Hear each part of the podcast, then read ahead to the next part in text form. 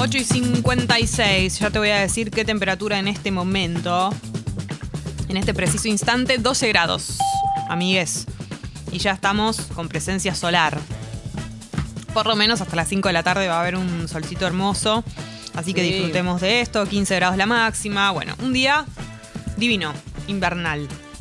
Para Eh. darle la bienvenida a Julio. Mañana llueve igual. Mañana llueve. Eh, noticias del día de la fecha. Primero quiero aclarar a la gente que me está criticando. Con tu pececita.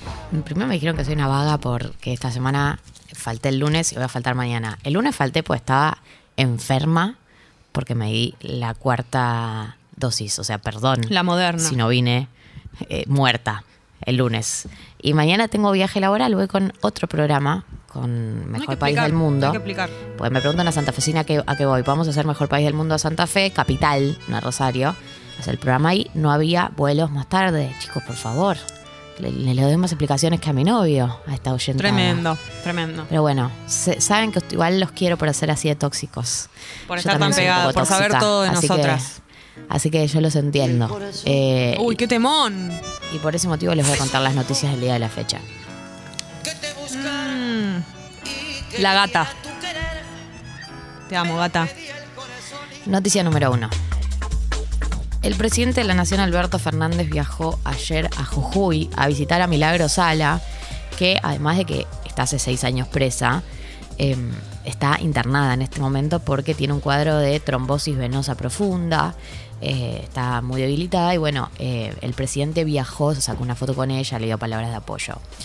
Esto obviamente generó una repercusión enorme porque el gobernador de Jujuy, Gerardo Morales, eh, está convencido de que Milagros Sala es una delincuente. Hay un sector de la política que también lo está. Hay otro sector que está convencido de que fue acusada falsamente.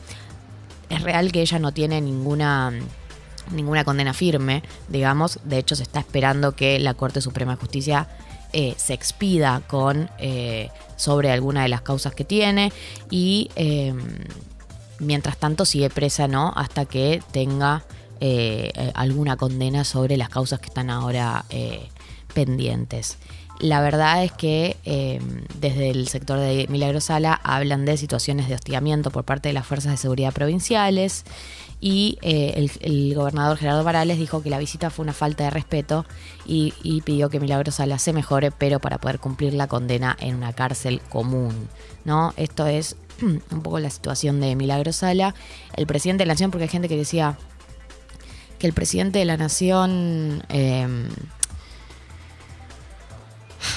eh, la indulte a Milagro Sala. Decían, vos sos presidente de la Nación, además de ir y sacarte una foto, si estás tan comprometido con la causa, eh, realiza un indulto. Bueno, lo que salieron a aclarar desde el sector de Milagro Sala y de la gente que la, la respalda en Jujuy es que las causas son causas que están sucediendo en la justicia de Jujuy, así que el presidente no puede indultarla. El presidente solo puede indultar causas federales, es decir, causas que tengan eh, carácter a nivel nacional.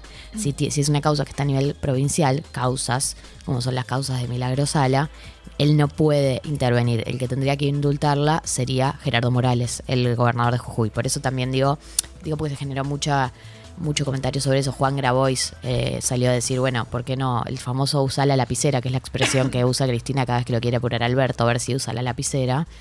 Y la verdad es que Alberto Fernández, hay que decir, ¿no? Con todas las críticas que uno puede tener, que en este caso no tiene mucho margen de acción más de lo que hizo. ¿Sí? Eso por un lado.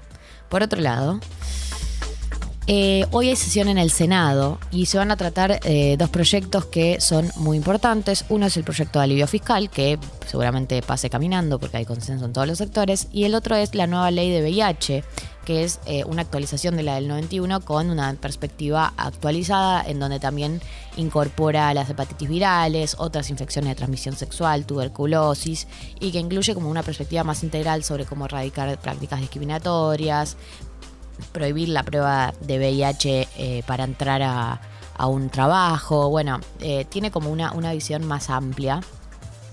Eh, hay una movilización hoy también eh, por eh, para que haya presión para que se sancione también la ley de VIH. Yo no sé todavía eh, si hay consenso en el Senado o no. En diputados avanzó bien, pero me parece que son dos temas que van a estar en agenda hoy y que son bastante interesantes de seguir de cerca porque son muy importantes.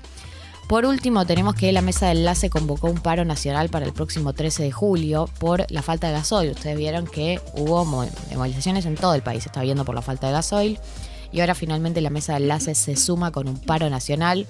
Le piden al gobierno nacional que implemente medidas para garantizar el abastecimiento de combustible en el mercado interno a pesar de que van a ser un paro nacional, no se prevén cortes de ruta, eh, pero eh, sí ha, adoptado, va escalando ¿no? este conflicto. Desde el gobierno dicen que se va, se va a ir normalizando esta situación.